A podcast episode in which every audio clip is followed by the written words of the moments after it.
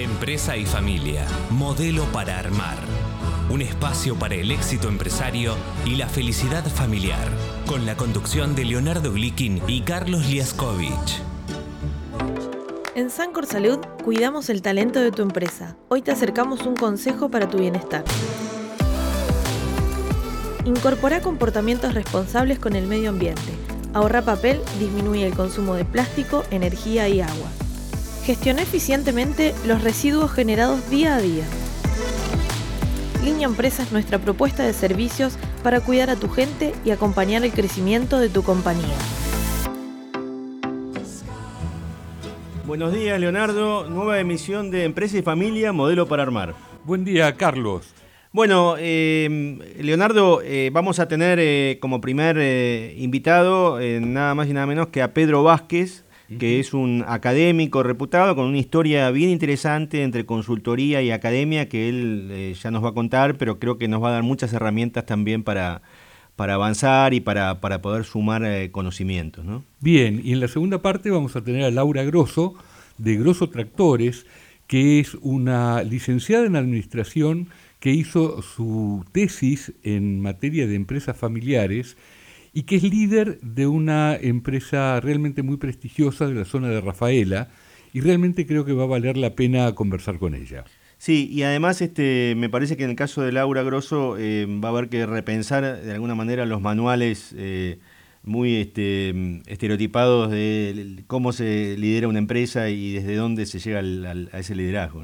así es. Bueno, vamos entonces a nuestro primer entrevistado. Eh, si está en línea Pedro Vázquez, nos comunicamos con él. Sí, buenos días, buenos días Carlos, buenos días Leonardo, ¿cómo están? Hola Pedro, ¿cómo estás? Gusto en saludarte. ¿Qué tal Pedro? Muchas gracias por estar, eh, aceptar la entrevista.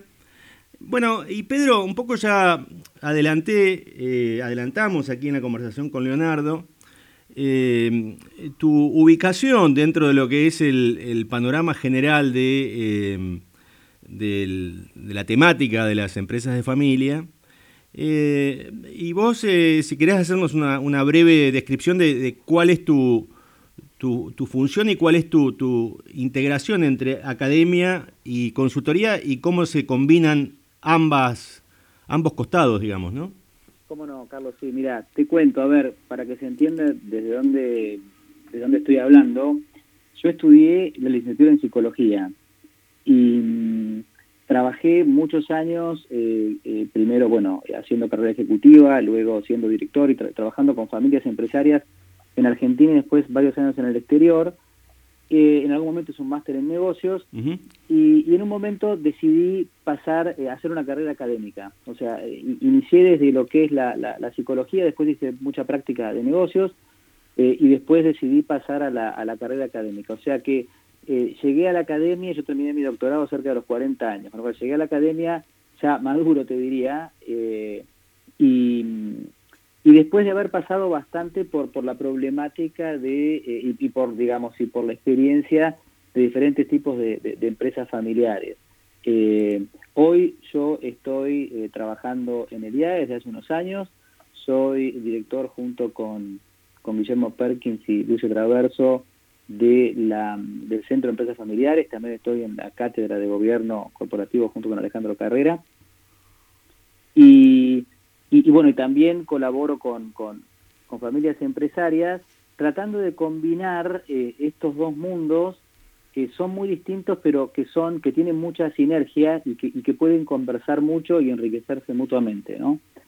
Eh, así que creo que con esa presentación supongo que les alcanza, no sé si quieren saber alguna sí, no, No, está, está perfecto porque eh, a veces eh, desde afuera, digamos, de los ámbitos de estudio o de, o de consultoría, eh, se suele superponer ambas, ambas este, dimensiones de la cátedra o de la academia y de la, de la asesoría de empresas y, está bueno esta, esta aclaración. ¿no?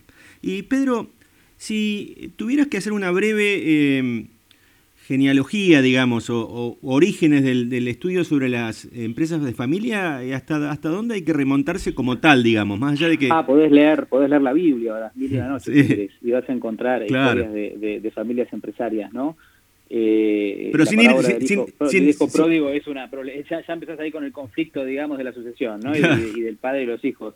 Eh, cuando vamos ya a literatura, te diría eh, eh, científica, ¿no? cuando, cuando, porque lo que es verdad es que la consultoría claramente es un campo muy valioso que, que trabaja con conocimiento, a diferencia de la academia, el conocimiento de la consultoría no necesita ser conocimiento científico, ¿no? Uno haciendo consulta produce conocimiento, muchas veces desde casos particulares. La diferencia con el conocimiento científico, ¿no? con lo que busca la academia, es que se buscan conocimientos generalizables. Con los pros y contras que eso tiene, ¿no? Claramente porque eh, es muy bueno encontrar una fórmula generalizable, pero no hay tantas fórmulas generalizables. ¿no? Entonces, eh, eh, en la consultoría uno trabaja en lo particular y, en la academia uno busca generalizar, y eso es lo que, lo que se llama conocimiento científico, ¿no? Con un método muy particular uno busca digamos, eh, eh, eh, lograr, digamos, una teoría que resista, digamos, y que, se pueda aplicar en la práctica con cierto grado de generabilidad. no sé si hay una palabra, creo que la, que la mezclé.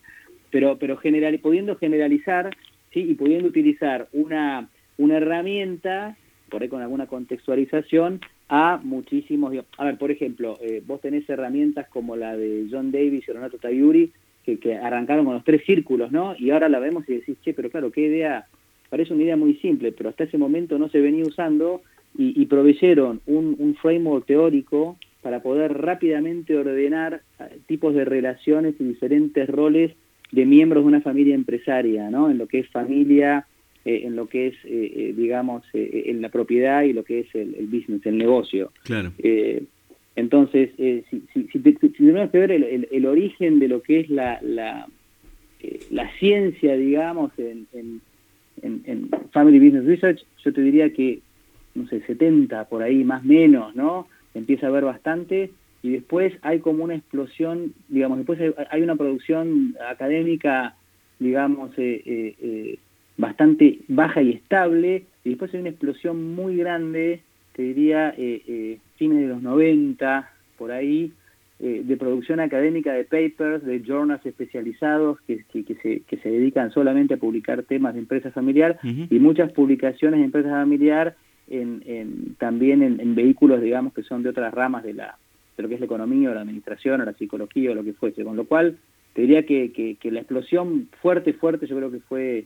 Bueno, Leonardo, tiene mucha experiencia con esto también, por ahí, por ahí podés opinar o compartir. Yo creo que fue por...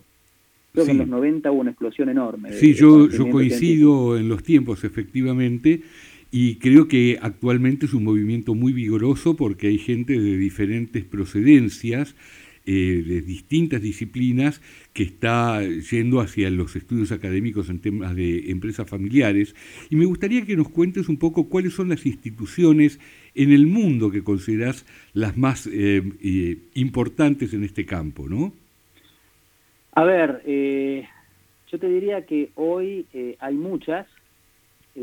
ahora, si tenés, geográficamente están ubicadas en, América del Norte, hay mucho en Estados Unidos y Canadá, y hay mucho en Europa, ¿no? Entonces, tenés muy, tenés generalmente asociadas las instituciones con, con los académicos, ¿no? Pero tenés académicos americanos eh, eh, eh, que están produciendo mucho, tenés académicos en Italia que están produciendo mucho, tenés en España, tenés en Alemania. Entonces la verdad es que hoy te diría, Leonardo, que sería difícil decir una, hay, digamos, no haría honor a, la cantidad de muy, muy buenas instituciones que hay. Yo, yo conozco y tengo conversaciones habituales con, con personas top, top, de por lo menos, no sé, 15, 20 universidades, digamos, ¿no? Y, y, y que se han formado y que empezaron formando centros eh, eh, y que hay centros que ahora tienen, no sé, por ahí 10, 20 proyectos de investigación en paralelo eh, y, que, producen mucho y muy bien.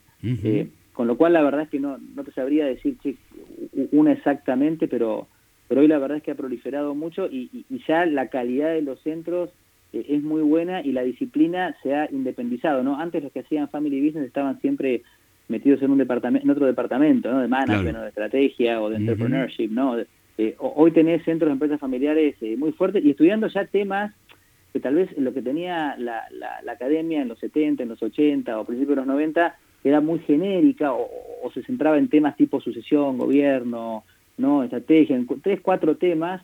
Hoy tenés estudios eh, ya de, aspectos psicológicos y tipos de relaciones, y, temas de, género en la empresa familiar, y o sea, tenés, se ha capilarizado mucho y como vos dijiste, tenemos aportes de muchísimas otras disciplinas que se han interesado, tenemos historiadores que se han interesado y se han puesto a estudiar historia de empresa familiar, hay antropólogos, hay psicólogos, hay abogados, hay, o sea, todas las ramas, o todas las disciplinas eh, eh, eh, han venido a contribuir y eso es buenísimo, porque la verdad es que nos da una diversidad de miradas. el único problema es que no te alcanza el tiempo para leer claro. Claro, claro, ¿Cuál es tu campo actualmente de dedicación? ¿Cuáles son los temas que más te están interesando? Mira, hoy lo que más me interesa a mí es el gobierno, o sea, la toma de decisiones en el contexto de compañías de capital cerrado y altamente concentrado, que la mayoría son empresas familiares, que te digo, ¿no? Con lo cual es cómo cómo gobernar. A ver, las, teorías que nosotros estudiamos, generalmente acá y cuando vamos afuera, son teorías desarrolladas eh, eh, eh, por el mundo anglosajón, por, por, Europa continental, por, por, Inglaterra, por Estados Unidos, y, y, las mejores prácticas vienen de allá y están muy enfocadas en compañías cotizadas, o sea, compañías de acceso público, con capital muy atomizado. Entonces, lo que uno, lo que uno, lo que yo leía o lo que leo, a veces cuando venís a nuestros contextos te das cuenta que eh, hay cosas que sí se pueden aplicar muy fácilmente, hay cosas que definitivamente no se pueden aplicar y hay otras que tenés que contextualizarlas mucho, con lo cual me interesa mucho eh, eh, en el contexto de economías emergentes como la nuestra el desarrollo de teorías de, de gobierno que claramente a veces es difícil no aplicar lo que lo que se desarrolló para, para mercados viste de compañías cotizantes por ejemplo en Estados Unidos en Inglaterra o en Alemania. Claro. Donde fue así que e, ese es mi foco hoy ¿Y cómo lo compatibilizás con los temas de consultoría? Mira, yo con el... Eh, yo tengo una dedicación académica bastante alta, con lo cual mi, tiempo de consulta es relativamente limitado, eh, así que lo que trato de hacer es eh, escoger proyectos que están muy, muy cercanos a mi interés.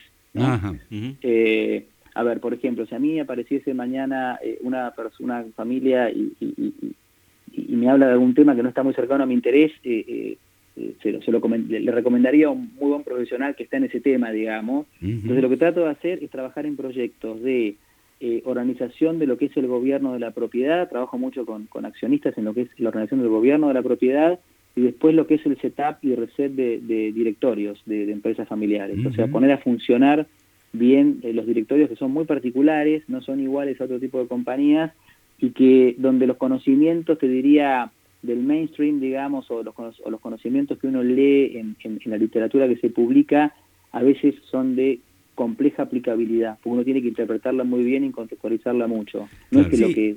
sí, dale, dale. No, anticipabas, eh, en la preparación de la entrevista, anticipabas que puntualmente en la Argentina ocupar los directorios tiene una problemática específica, ¿no? Claro, a ver, por ejemplo, a ver, eh, uno, uno agarra cualquier eh, journal o cualquier material académico y te habla de las grandes bondades del director independiente, ¿no? Mm. Eh, y uno dice, qué bueno que es esto, todas las compañías deberíamos salir a... Como para aclarar un poco, el director independiente sería una especie de cuerpo de expertos, de sabios, de gente grande que este, desde su experiencia y su, su mirada, digamos, puede darle más herramientas a, Claro, a ver, el, director independiente es un miembro del el directorio es un, órgano de gobierno, ¿no? Es un órgano de administración de, las sociedades, ¿no? Entonces, eh, eh, la asamblea nombra a los, esto, leo que es abogado, lo explicar mejor yo, ¿no? Pero la, asamblea va a nombrar a aquellos que van a administrar la sociedad, que generalmente entre ellos hay accionistas, ¿no? las, las empresas familiares es muy común ver, sobre todo primera, segunda generación, hasta tercera también, que los directorios están poblados mayormente o casi o casi totalmente por por accionistas. Entonces lo que se recomienda en la literatura es incorporar eh, eh, directores independientes, que son aquellos que no trabajan en la compañía y que están libres de ataduras y compromisos y de conflictos de interés para ayudar a ese cuerpo a pensar algunas cosas de manera distinta. Entonces eso, eso, es lo que, lo que te, ayudaría, un, un, independiente te ayuda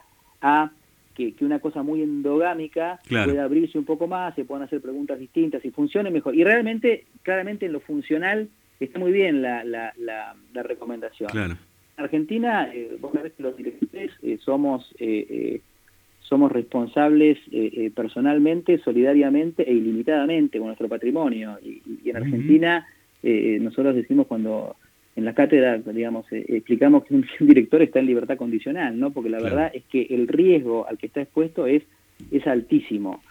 con lo cual, no es fácil para una empresa convencer a una persona que se sume a su directorio, una persona que no la conozca mucho y que no haya tenido mucha trayectoria. Entonces, bueno, para nuestra región y para las regiones emergentes se, se, está estudiando y, se empieza a ver que existen otro tipo de mecanismos que pueden suplir, digamos, esta, esta complejidad generando consejos asesores que en lo estatutario no están reflejados, digamos, como, como en otras economías, pero que en lo funcional te incorporan, sí, esta visión externa. Pero ahora, si, si, si, tomaras como la recomendación como viene, eh, sería de muy difícil aplicación. ¿no? Claro. Eh, y esto se complejiza adicionalmente con el tema de la exigencia que tiene la Inspección General de Justicia de la paridad de género. Claro, claro. ¿Mm? Porque eh, y lo cual genera situaciones en algunos casos antinaturales directamente, ¿no? Empresas donde directamente no hay mujeres disponibles o no hay hombres disponibles para formar parte de un directorio. Sí, sí, esa es una discusión muy grande y, bueno, se, ha discutido mucho y hay bastante controversia con eso, ¿no? No sé en qué va a terminar, Leo, pero... Hay una... Hay un costado, nosotros en el programa planteamos, eh, en el lema del programa, el, es eh, el éxito empresarial y la armonía familiar. En general, eh, por supuesto, en las, escuelas de negocios, cuando se analiza la empresa de familia, se mira la cuestión, eh, digamos, de rentabilidad, de viabilidad empresarial, etcétera, etcétera. ¿Hay, alguna vertiente que em, mira, digamos, el costado familiar con tanto énfasis como el costado empresarial? A ver, eh, empiezo del principio. claramente muchos de nosotros podemos tener familias sin tener empresas y tenemos un montón de, eh, digamos, conocimientos y un montón de personas que nos ayudan en el ámbito familiar sin necesidad de que exista una actividad económica asociada, ¿no? Entonces vos, podés hacer terapia de familia o podés tener una, un profesional de la salud o podés tener cualquier persona que te pueda ayudar ¿no? sin necesidad de tener una empresa familiar. Yo también puedo consultar con mi abogado para preparar mi planificación patrimonial, digamos, sin necesidad de tener empresa, suponete.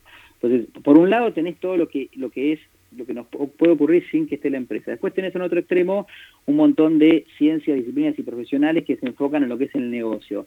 En la empresa familiar lo que hay es un negocio, porque sin negocio no hay empresa familiar, claramente hay una familia, pero no hay un negocio, hay un negocio el cual está digamos, controlado por una familia empresaria. Y ahí ocurre un fenómeno nuevo, ¿no?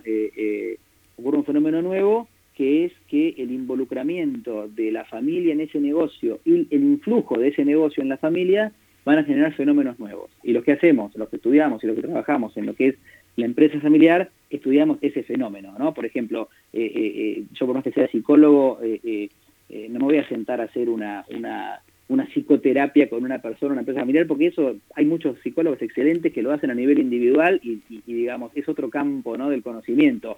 O por ejemplo, si hubiera que hacer eh, eh, una auditoría, una auditoría de un balance, que sea la empresa familiar o no familiar, tampoco tenés tanta diferencia. Lo que sí nosotros hacemos, trabajamos en donde esa frontera, las fronteras estas se entrecruzan. Y ahí, eh, claramente, el modelo, el modelo el modelo nuestro, de, digamos, que, trabajamos con los profesionales del IAE, que yo, sé que lo hemos hablado mucho con Leo y él también tiene, eh, que creo, ahora, me contarás Leo, pero creo que lo compartimos mucho, ¿no? Es que eh, claramente la, riqueza, la generación de riqueza empresaria es vital para una, para una empresa familiar. Ahora, esto eh, no, no tiene buen resultado o, o realmente no, no es sustentable si no hay eh, felicidad familiar, definida como la familia la quiera definir, y si no hay también realización personal. Y a mí me lo enseñó esto Guillermo Perkins, digamos, ¿no? Que es el, Pero sé que, yo sé que cuando hablábamos con Leo, cuando nos hemos cruzado en algún, algún congreso, una actividad, creo que creo que vemos una cosa muy parecida. Sí, sí, coincidencia absoluta en este punto, ¿no? Al, al punto que yo desde siempre hablo de empresa y familia, más que solamente de la empresa de familia, ¿no? Para que quede claro que a veces hay miembros de la familia que tienen que buscar la felicidad fuera de la empresa y que eso no significa que sean menos integrantes de esa familia, simplemente que su puesto, su lugar, su vocación tiene que ver con otros proyectos. Sí, exactamente, sí. Y, en ese tema lo, lo que va, digamos, el, el, bueno, lo que tiene la academia, de, que es muy lindo, es que uno trabaja en la actividad docente y ve pasar todos los años a, muchísimas familias empresarias con las cuales, digamos, puede intercambiar. Eh, eh, entonces tenés mucha casuística y, tenés muchas, digamos, posibilidades de conversar. Y después el tema de la consulta te enriquece mucho la, academia porque, eh, lo importante de la ciencia es que no solamente que sea rigurosa, sino que sea relevante. Y a veces la academia, si se separa de esta práctica que es tan, tan querida por la consulta, digamos, claro, hoy el mercado académico te pide que publiques papers. Y publicar papers es más que nada enfocarse en el rigor. Si, si, tu paper es muy riguroso, es más probable que sea publicado que si es muy relevante, ¿no? Entonces, eh, hay como un sesgo académico a, la publicación, y esto, lo que tiene lindo de la consulta es que te obliga a seleccionar aquellas teorías que funcionan o a, o a ver cómo las contextualizás para que funcionen, ¿no? O sea, la, academia te da una caja de herramientas enorme, el gran tema es, hay que saber muy bien qué herramienta usar ¿no? en cada caso y a veces te vas a encontrar algunos casos para los cuales no hay herramienta. ¿no? A veces hay, que generar la teoría sí, efectivamente, ¿no? Eh, Pedro, sí, eh, como para ir cerrando, porque ya por, por los tiempos, pero eh, si un empresario eh, de una empresa familiar o un eh, consultor o un asesor de una empresa familiar quisiera acceder a, estos papers, digamos, académicos, ¿hay algún, algún eh, alguna vía, digamos, alguna alguna este, alguna casoteca para ponerle un nombre, alguna A ver, la verdad es que la academia, si tiene algo, es que es bastante oscura al resto de los mortales que la queremos utilizar. la academia le habla, le habla a la academia, digamos. Es, triste, ¿no? Porque, pero, pero, a ver, la, la, la, producción académica necesita un nivel de rigor mm. eh, en el cual la metodología es muy importante y cómo llegaste a tus hallazgos es casi, casi tan importante como el hallazgo mismo, ¿no? Por el tipo de método científico, ¿no? Que tiene que ser muy generalizable. Eh, uno de los cambios que a mí me, costaron mucho cuando yo venía de la gestión era que cuando estás trabajando en una empresa, si tenés más o menos el 70-80% de certeza, vas para adelante. Y la academia no te permite eso. Si no llegas con el 99, algo, no, no ¿no? Entonces es como que es otra... Eh, entonces, la verdad es que los papers en estado puro, por, a ver, la, mejor, los mejores journals están en inglés, ¿no? O sea, lo, que mejor se produce hoy, lo más nuevo y lo más diverso es en inglés, con lo cual tenés que poder leer en inglés, tenés que poder leer el journal. Hay sí publicaciones que después bajan eso a tierra. Ah, bueno. Eh, tenés del FFI, tenés, eh, eh, tenés publicaciones que están también en español que lo bajan a tierra, pero sinceramente, si vos me decís, falta. Mira, ustedes que se pusieron a hacer el programa de radio, por ahí tienen que pensar hasta en una, hacer una revista, no sé, Leo, vos que sos un tipo inquieto. porque falta, un, falta realmente un vehículo que haga esa bajada, ¿no? Y, que ponga en términos más sencillos, digamos, y que haga este puente y, y articule porque de verdad que en la academia hay muchísimo y muy rico, eh, pero es difícil, eh, eh, es difícil bajarlo bajarlo a tierra cuando un empresario quiere quiere informar sobre un tema. Así que creo que creo que ahí tenemos un proyecto, todos los que hacemos consulta y academia, tenemos ahí una algo pendiente para, para hacer mejor, ¿no? Es una excelente idea y bueno, este queda picando, ¿eh? Yo te sigo, Leo. Vos, a ver, vos sos el gran creador y vos, yo estoy, yo vos sabés que eh, eh, me oriento mucho en, los sabios, que para mí estás vos, está Guille Perkins, tenemos en el día Alejandro Carrero, su traverso. O sea, ustedes nos tienen, que, nos tienen que ahora mostrar el camino y nosotros lo vamos a seguir. Bueno, eh, es una responsabilidad, un honor y un desafío, todo eso junto. Sí, sí, todo eso junto, porque sí, la verdad que el, tema de la divulgación es, es, una, es una cuestión siempre este, clave, que más que divulgación es la comunicación en el fondo, ¿no? Bueno, esto que están haciendo ustedes yo creo que es muy bueno también, ¿eh? porque no está en formato de revista, pero pero es un formato que uno puede escuchar cuando sale a caminar, sale a correr, y ustedes están ayudando a también a, hacer sencilla esa transmisión y divulgación de conocimiento. Así que los felicito por el programa. Bueno, muchas gracias. Y Pedro, si querés dejar alguna forma de contacto o de, cómo se vincula la gente con, eh, el área de empresa familiar del Mira, Si van, a, si van a Google y ponen eh, Pedro Vázquez YAE o ponen YAE Empresas Familiares, enseguida entran a nuestra página, va a salir entre las dos o tres primeras búsquedas seguro. Eh, mi email es pvázquez con B corte y de las dos veces, arroba iae.edu.ar pero googleando nos encuentran enseguida y, estamos para lo que necesiten y bueno, nosotros nos enfocamos mucho en programas de formación, claramente hacemos investigación, eh, pero, pero por internet nos encuentran enseguida. Fantástico. Bueno, muchas gracias, Pedro. Abrazo y saludos a toda la gente del Igualmente, eh, que la pasen muy bien. y que sigan con un muy lindo programa. Gracias, gracias. Buen día, hasta luego. Igualmente, estuvimos conversando con Pedro Vázquez, profesor en el IAE y en la Facultad de Ciencias Económicas de la Universidad Austral. Empresa y familia, modelo para armar, un espacio para el éxito empresario y la felicidad familiar.